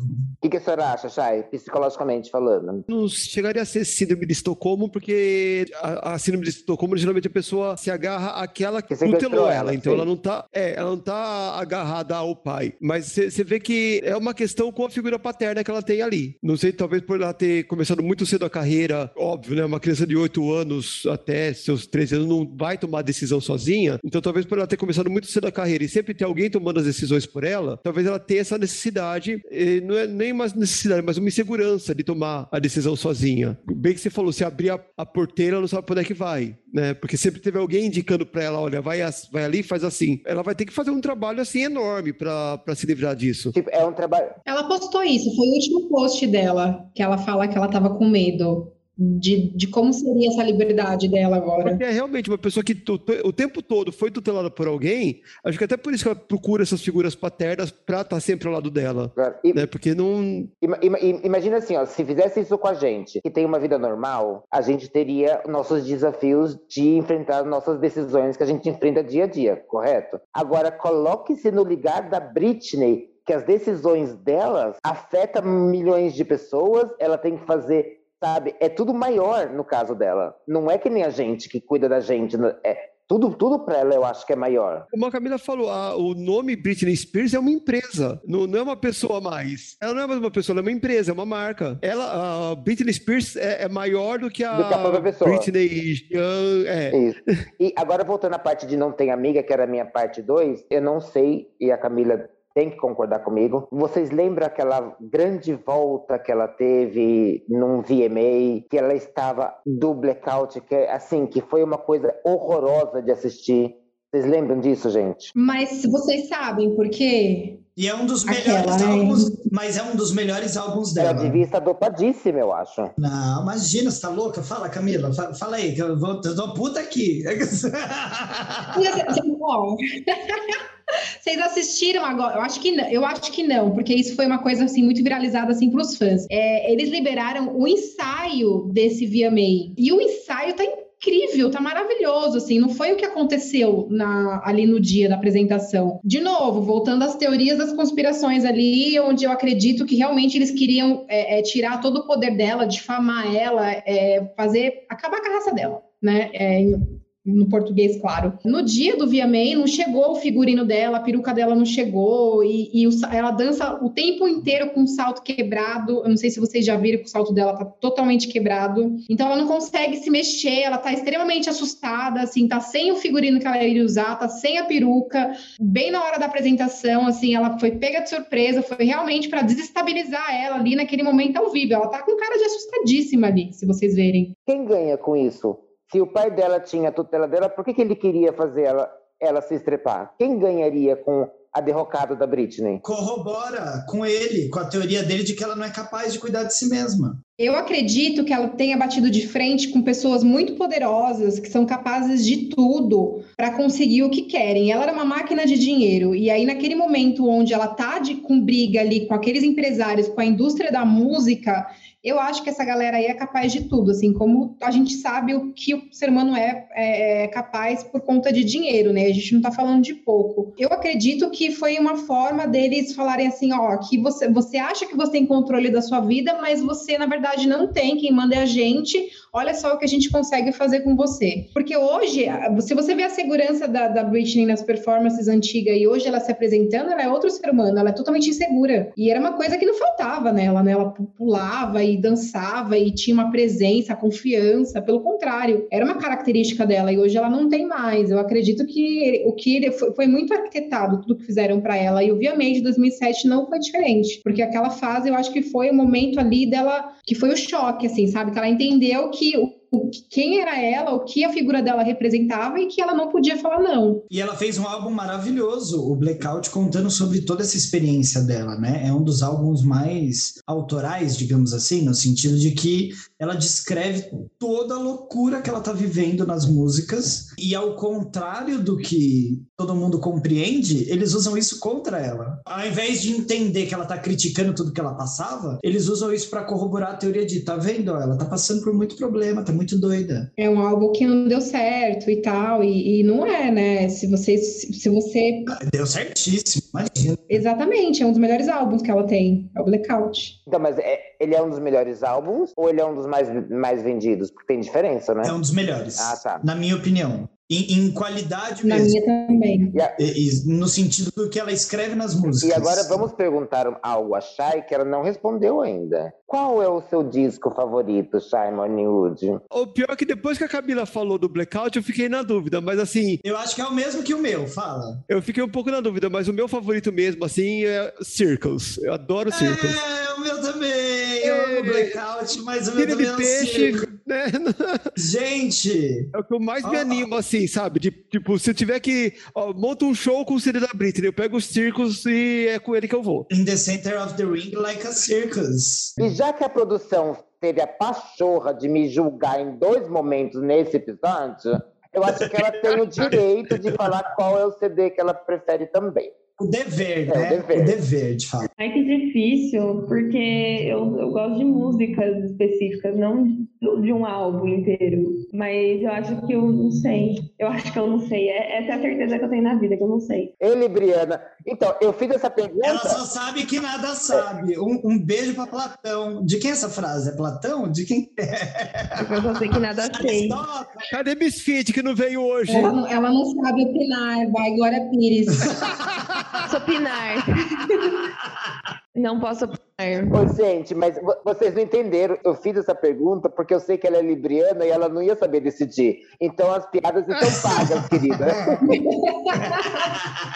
Quem conhece, conhece, né, amores? Mas para trazer uma última informação aqui para vocês, recentemente, antes de desistir da tutela, até porque é o que tudo indica, o pai dela só desistiu da tutela porque ele está sendo extremamente atacado não, depois não, que o movimento não, conta a verdade. está ganhando muita Conta a verdade. Ele foi desistido, né? Ele não desistiu. Conta a verdade. É, ele desistiu da tutela no dia seguinte que a gente lançou o podcast falando dele. Você lembra dessa é história? Verdade, também tem isso. E você sabia disso, Camila? Não. Tem um episódio, tem um episódio nosso em que nós comentamos sobre essa tutela, que foi a última audiência que ela fez, né, na qual ela comentou e disse que as pessoas que estavam envolvidas na tutela dela deveriam ser todas presas, etc. E a gente fez esse episódio e lançou. Pois, logo depois, o que aconteceu? Ele foi tirado da tutela no dia seguinte, Camila. Eu falei, manda, manda, ele vir aqui, manda ele vir aqui trocar uma ideia com a gente. Vem, é. vem aqui. Fala o nervosão, dá uma passada aqui. Todo mundo é. fala que ele é muito nervoso. Eu queria Vem ver ele ser nervoso. a tela no meio do, do, do, seu pé do ouvido aí, rapidinho. ah, meu filho, ele ia deixar de ser nervoso comigo, era um, dois. Meninas, discutimos aqui muitas coisas sobre Britney Spears, falamos demais, acho que até demais do demais do demais. Mais um episódio que vai ter que sair timer. em 74 partes, né? Mas, mas não vamos fazer disso um hábito, prometo. Mas é que realmente é um assunto que, ao contrário do que imaginávamos, tem pauta, era né, isso que eu ia falar, era isso que eu ia falar. A gente estava com é, medo eu de lançar. também. Eu jamais traria isso aqui, mas eu sabia que ia render. Eu sabia. Dá pra fazer uma temporada de Britney, né? Um, um, episódio só de VMAs, outros de videoclipe, outros de 2007, outros de Free Britney, por aí vai, né? Para finalizar esse papo principal que nós tivemos aqui agora, eu queria que cada um de vocês desse suas impressões gerais sobre quem é o ícone Britney Spears. Começando, claro, pela fã que tem que nos induzir a falar bem. Camilão, a louca, pegando intimidade. Camilão, Camilão Spears, conte pra nós. Gente, a Britney para mim ela é uma estrela, ela brilha desde pequena, ela cresceu no estrelato, ela fez o que, o que muitas pessoas é, é, têm, têm vontade de fazer ou tinham vontade de fazer, ela foi a número um, ela realmente mudou o, o cenário da indústria da música, a, a indústria do pop. Eu acredito que como ser humano também, ela tem uma grande missão ainda a ser cumprida, né, com esse movimento de Acho que ela vai inspirar muitos artistas, muitas mulheres ainda a, a se livrarem de situações parecidas. Ela é uma grande artista, ela é icônica, carismática, maravilhosa. Para mim, ela é tudo. Britney é Britney. Gente, a Britney é a princesa do pop. Ela é, foi importante para mim, para todo mundo da nossa geração. E é até da uma geração anterior que a minha, né? Porque quando ela lançou, eu já tinha meus 20 anos quando ela começou. Cala a boca. É... Então, Gente, eu, não, eu juro que eu não entendo. Desliga o microfone dela. Desliga o microfone dela, por favor, produção. Ai, então, é mulher, geração antes da sua. Puta, que coragem! Pelo amor de Deus! A cara Mas chega é que nem treme. A cara nem treme pra falar, vai. Mas é isso. Eu... Ai, gente, passada. Gente, eu, eu esperava todo dia, assim, pra. Eu não lembro se o nome do programa era é, Top 10 da MTV. Lembra aquele. Era por aí, não era? Top 10, o Disque, o Disque MTV. MTV. Eu não vi a hora de chegar esse programa de noite só para poder assistir os videoclipes da Britney. Tipo, ela era o que mais tinha de, de inovador naquela época, digamos assim, né? De, de pop, de. Porque eu sou uma bicha popeira, né? De pop, não de outra coisa. Entendeu? E, e a Lúdica não entendeu. E então. Eu entendi. Você ia falar poppers, não é? Do que você tá tomando na veia, sua louca. Eu entendi sim. E é isso, gente. Eu amo a Britney. Free Britney. Sai! É, comigo é muito parecido com o que a Misa Nubis falou. Pra mim, a, a Britney ela foi aquela que recolocou a barra. Tipo, ó, quer ser uma estrela do pop? É aqui que fica a barra. Porque antes, quem tinha colocado essa barra era Madonna, dos anos 80. Daí passou 90, nos anos 2000, você não tinha nenhuma estrela do, do pop. Né? Você tinha releituras e tal, mas é, foi ela que chegou e falou assim: ó, quer ser? Chega aqui então, minha filha. Eu acho que ela, ela fez esse marco. E daí todas só correram atrás. Nath, quer dar a sua, sua opinião ou o sono não vai permitir? Tadinha, tá exausta. Eu acho que Britney é uma mulher incrível, cheia de talentos e sem amigos e sem família, assim, solitária, sabe? Que foi muito enganada pelas pessoas. Eu fico revoltadíssima com isso, assim, que ela sofreu de todos os lados, da família, de amigos, de mídia e de todo mundo. Mas independente disso, ela é uma mulher muito forte, porque ela tá e até hoje lutando com o que tem, sabe? E que vai dar tudo certo, amiga. A gente vai vai aqui no barzinho da Roosevelt junta. Estamos te esperando. O pior que eu vejo o Britney no barzinho da Roosevelt com um copo de plástico na mão e uma cerveja quente, tranquila. E a senhora, dona Lúdica? Então, meninas, Britney é agro, Britney é pop, Britney é tech, Britney é tudo. Ela é tudo para este Brasil, para o mundo. Gente, sem, sem brincadeira. Ela foi um o, o maior ícone da minha adolescência, sem dúvida nenhuma. Eu conheci a Britney antes de conhecer a Pink, que eu diria que hoje a Pink é minha diva, mas eu conheci primeiro a Britney, eu me inspirei demais nela a minha adolescência inteira, sempre amei todo o trabalho dela. Acho ela uma mulher poderosa pra caralho. Amo de paixão, por isso que eu sugeri esse tema, porque eu queria falar dela, ela merece. Isso e muito mais porque eu acho pouco. Eu me sinto um merda de pensar que a gente não consegue fazer nada por pessoas que vivem em situações como a dela. E isso que assim, ela é uma pessoa muito famosa. Então a gente ainda tem algum olhar para isso, tem alguma pressão popular, tem, tem algum tipo de, de, de vista, né, das pessoas em cima disso tudo. E eu fico imaginando quantas pessoas talvez não passem por problemas iguais ou piores. Claro que em outras proporções, dentro de outros contextos, e ninguém tá nem sabendo, né? Esse é um caso famoso, mas tá aí, né? Se aconteceu com ela, pensa que tem muita gente que pode estar na mesma situação. Mas eu acho que ela, enquanto ícone do pop, é tudo. O título de princesinha do pop é realmente dela, ninguém vai tirar jamais. Acho a música dela de extrema qualidade, acho ela uma performer incrível e torço demais para que ela consiga superar tudo pelo que ela passou, porque eu não aguentaria. Se alguém me restringisse a esse nível, o meu maior medo na vida, gente, sei lá, eu tenho medo da morte e de alguém me trancar num quarto, sabe? Porque eu tenho até claustrofobia, porque se tem uma coisa que ninguém pode fazer comigo é tentar me reter de qualquer forma, digamos assim. Claro que, né, dentro do normal, eu digo. Ele passou do limite, a gente tem que né, dar, dar, um pause. Mas dentro do normal, a pior coisa que eu posso imaginar é alguém tirar minha liberdade individual. E eu nunca teria aguentado passar 13 anos pelo que ela passou, e ela tá aí firme, forte, denunciando, tentando retomar a vida e talvez a carreira dela. E eu espero que ela consiga. Ela não precisa de carreira mais nenhuma, que ela fez tudo que ela precisava pelo mundo inteiro. Ela só precisa retomar a vida dela porque ela merece, porque ela fez da nossa vida algo muito melhor. E é isso, Free Britney. Mike Drop. E assim, meninos e meninas também, tudo bom? Encerramos o assunto principal por aqui. E vamos agora para o quê? Para o quê? Para o quê? Para o intervalo? Nem fudendo. Vocês vão ouvir as gatinhas? Sim! Bora para os nossos quadros. Vem aí o quê?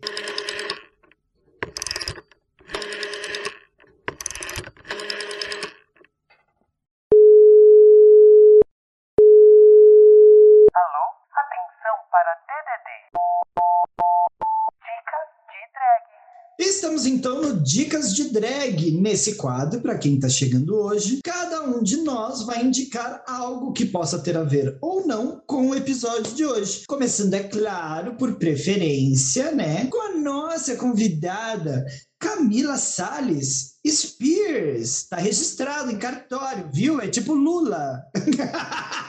é, é, é Xuxa Meneghel, ela. E aí, Camila, qual a sua dica para nós? Gente, hoje, já que nós falamos de Britney, eu vou indicar o primeiro documentário que saiu falando, que falou, né, que, que mostrou um pouco da, dessa tutela que a Britney vive já há 13 anos, que é o documentário Britney for the Record, feito em 2007, que ela conta um pouquinho de. Na verdade, eles filmam, né, o que está sendo a vida dela naquele momento e como que esse controle começa. Arrasou, querida. Olha, menina! Que rapidinha, né? Eu gosto de tá gente. com sono, coitada. A gente chama ela pra gravar, fica três horas com a menina na chamada. Ô, ô Lúdica, ela... nem todo mundo é igual a senhora, querida, que gosta de falar pelos cotovelos. Ai, gente, perdoa. Se vocês quiserem, eu sei que eu já fui convidada a sair do, do podcast hoje, qualquer coisa. Eu... Não, eu, eu a senhora não foi convidada a sair. A senhora foi convidada a sair se ficar feio. Então a senhora fique bonita. Mas aí fudeu, então. que eu não tenho nem escolha. Aí é só sair e é isso. Mas aproveita que a senhora tá me gongando e dá a letra, dona, dona Misfit, né? Que chama oi, ela? Oi, Como é que é? Oi? é? Maria Quitéria? Qual que é o nome? Gente, Ai, quem gente, é essa? Passada, passada. Ai, Miss Anubis, né? Gente, eu, já que estamos falando de documentário, eu vou falar do primeiro. Não, não foi o primeiro, que o primeiro foi o que a Camila falou, mas o primeiro dessa nova leva de 2020, 2021 2021, que foi feito pelo The, New York Times, que é o Framing Britney Spears. E também tem a continuação, que saiu agora em setembro, chamado Controlling Britney Spears, onde mostra todo esse controle que a, que a, a, a empresa Britney, né, o pai, o, a, a mídia, a indústria musical tinha sobre ela, a gravadora dela, e mostra todas as verdades e que é chocante, é muito triste, mostra quão sozinha ela era, e é, é, impressionante a gente ver uma pessoa que, para mim, né, como Xuxa Madonna, Britney quase sempre teve na minha vida. E saber que ela passou por tudo isso é muito triste. Gente, preparem os lencinhos e assistam os dois. Shai! É, eu vou sair da linha dos documentários, porque ela nasceu para ser diferentona, eu vou indicar um episódio do seriado de animação South Park, que é o episódio número 2 da temporada 12. O nome desse episódio é O Novo Visual da Britney. Dá para assistir de graça no site South Park Studios, estúdios com S mudo, né? .com.br. Então dá para você procurar lá. Você acha é um episódio que ele fala um pouco sobre essa fase aí de 2007 da Britney, né, do breakdown, e ele faz aquela analogia ácida, né, que eles gostam de fazer. Então tudo começa quando um paparazzi pega uma foto da Britney urinando numa moita e ao ampliar a foto ele percebe que tinha uma joaninha na moita onde ela estava urinando. Então daí tem um escândalo, né, da Britney mijando numa joaninha. E os meninos de South Park descobrem que foi pago milhões por essa foto. Então eles fantasiam o Butters e Esquilo, porque eles imaginam, se pagaram milhões pela Britney mijando numa joaninha, quanto não pagariam pela Britney cagando num esquilo? E eles tentam montar esse flagra com a Britney Spears. Eles Gente, com... é. Só que nisso tudo, né, acontece uma coisa totalmente surreal e inesperada com a Britney, que eu não vou falar, senão eu vou entregar o grande plot twist do episódio. E eles se compadecem disso que acontece com a Britney, eles começam a ajudar a Britney a tentar fugir de South Park, dos paparazzi e ter uma vida normal, que era o que ela queria. A cena do hotel é a melhor. É. Mas assim, ó, assistam, o episódio é curtinho, vocês assistem assim rapidinho e é muito legal. E eu acho que é uma coisa. Foi um- uma tiração de sarro, mas muito respeitosa o que eles fizeram. E eu acho que foi uma crítica, assim, excelente pro que o pessoal tava fazendo com ela nessa época, né? E a, e a justificativa no final, pelo por que as pessoas faziam isso com ela, então é assim, fantástico. É uma coisa muito South Park. Que é genial, diga-se de passagem, né? Nath, vai indicar alguma coisa ou vai pular esse? Vou dar minha dica de drag aqui, fugindo de todas. E a... cheguei pra pesar o clima, hein? Já aviso. A minha dica é que não existe só relacionamentos de casais que são tóxicos, de famílias também e amizade também. Então, preste atenção nas pessoas à sua volta. Tente ser o mais independente possível. Não deixe as fitas aparecer no Mega Hair. Faça terapia e beba água.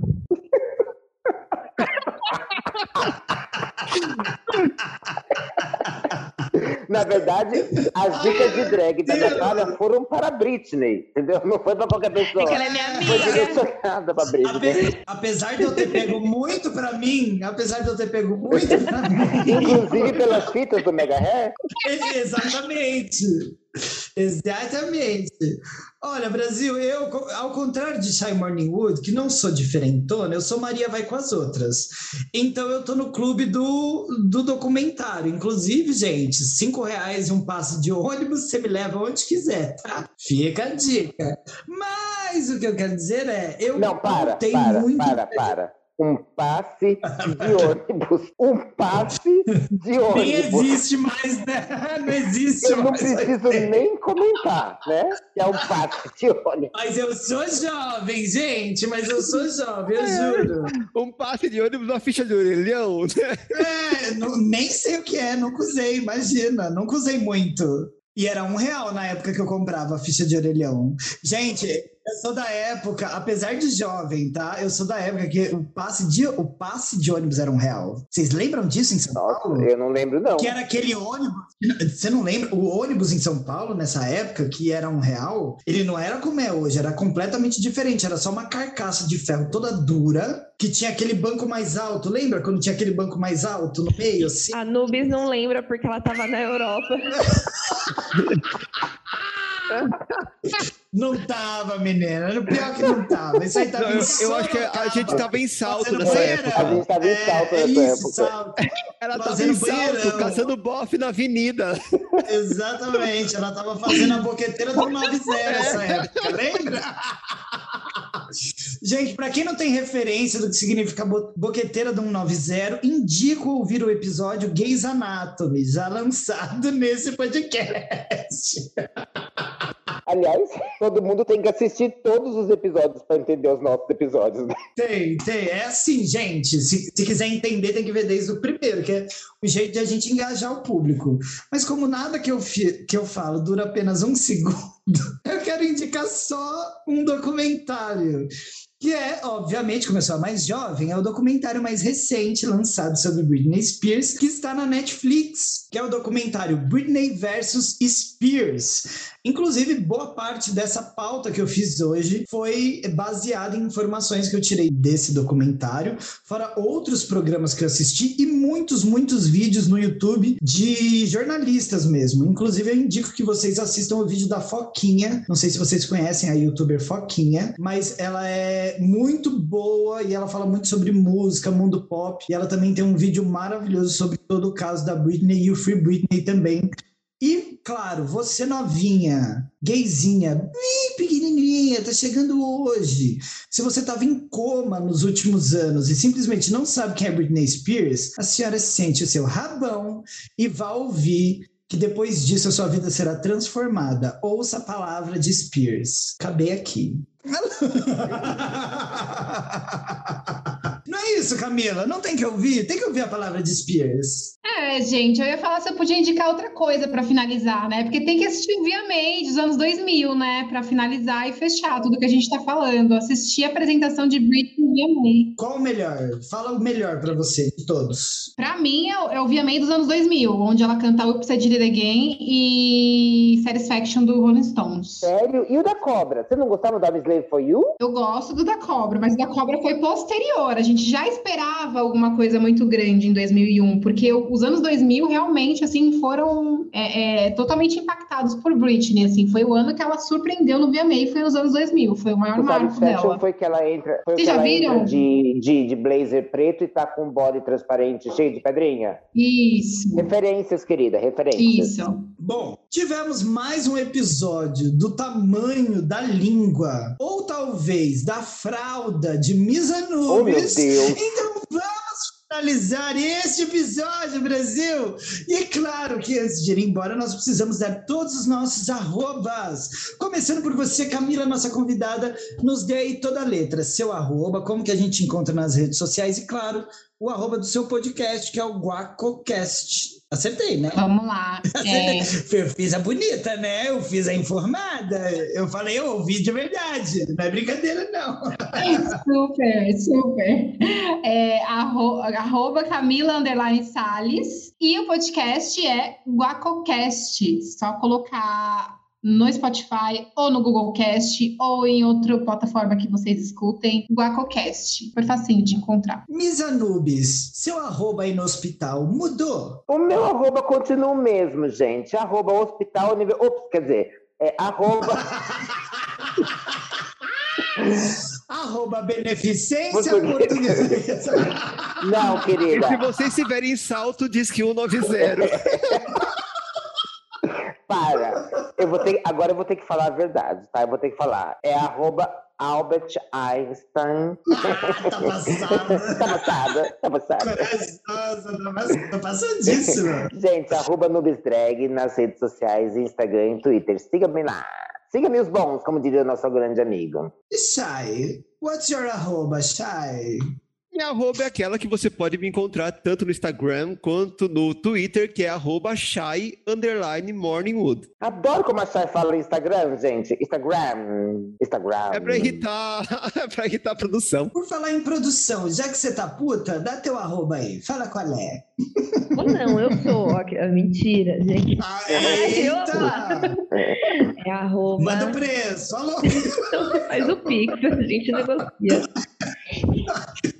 Mas, gente, né? Décimo terceiro, eu quero um décimo quarto aí também. A Nath, já, a Nath não é puta, gente. Ela é pixexual, que é diferente. Vocês- Gente, desculpa essa, essa interrupção. Vocês estão ligados que tá rolando esse, esse pique Tá sexual, rolando, né? Que a galera tá usando 0,1 centavo no Pix para mandar mensagens de amor Tá rolando pessoas. muito, tá rolando muito. Se você não tá fazendo, tá por fora. Aí, gente, não Nath? chegou nada pra mim, mas é arroba Natália Tamires. É Isso aí. Onde? Natália. Instagram, não tem outra coisa. Não, não mas, mas tem que explicar, gente. É Natália com H e Tamires sem nada, não é assim que fala? Como que era o, Isso, o bordão? Isso aí. É Natália com TH e Tamires. Sem frescura. Tem Tamires. frescura. Sem E frescura. Tamires Não sem tem frescura. bordão, não, que ela quer falar de mim. Vá, vá-te a merda. Ela não vai me falar de mim, não. Ela quer que você comente que o meu arroba é todo cheio de frescura ao contrário do seu. É, que eu Eu sei. só isso tá no Instagram. Eu só uso o Twitter pra ler notícias. Não sou ativa nas redes sociais. Pois se você usa o Twitter pra ler notícia, filha, você só lê, você só lê bordoada, hein? Já tá melhor do que quem usa o Twitter pra ver pornô, né? Oi? Oi? Oi? É, mas é, cada, cada um usa pro que quer. Eu, não, não gosto, não, gente, era o não. episódio da Britney, não é episódio Vamos Massacrar Miss Anubis. É saudades. Eu tô vendo. Exatamente. Bom, meninas, vamos acabar com isso aqui, pelo amor de Deus. Falta o meu arromba, que, como vocês já sabem, eu tenho dois. Um é o LG Pedroso, o perfil do boy, e tem o perfil dessa gatinha, que é muito mais interessante, que é o arroba show da Lúdica. Lúdica com YKAH no final. Sei, não faça essa piada. A vida já fez. Inclusive, eu abri recentemente um- uma conta no TikTok com o mesmo arroba show da Lúdica. Me siga lá para conteúdos, lives e eu ia falar pornô, mas ainda não está garantido, que tem que ver se a plataforma vai permitir. De resto, quem quiser, porque perdeu nossos arrobas e etc., e quiser encontrar todas nós, é muito mais fácil do que em cada um desses perfis. Basta vocês seguirem no Instagram o arroba pstq.oficial, que é o Instagram do Pod Save the Queens. Inclusive, meninas, é o seguinte: passem lá, deixem suas mensagens sobre o que vocês acharam deste episódio ou de qualquer outro episódio que vocês assistiram. Aproveitem também para mandar no nosso inbox as mensagens que vocês eventualmente possam ter, qualquer caso, qualquer problema, manda lá no nosso inbox, põe um título chamativo, envia seu problema que essas gatinhas aqui vão te responder. E claro, não deixe de ativar o sininho dos nossos conteúdos, tanto no Instagram quanto no Spotify. Assim você sempre vai ser notificado quando sair um episódio novo ou quando a gente tiver um caso em que, por exemplo, a nossa produtora Natália viu o Gugu zoando da cara da, da. Como é que era o nome dela, gente? Da Stephanie, absoluta. Ou o dia que o marido de Fernanda Montenegro disse que Shai Morning Wood teria que dar muito cu. Aí você fala, ué, mas eu nunca ouvi isso no podcast. Porque você não está seguindo o Instagram. Vai lá, arroba pstq.oficial. É isso, né, meninas? Temos? Temos, Temos, temos. demais até. temos para três semanas. Perdão. Peço perdão pela parte que me cabe.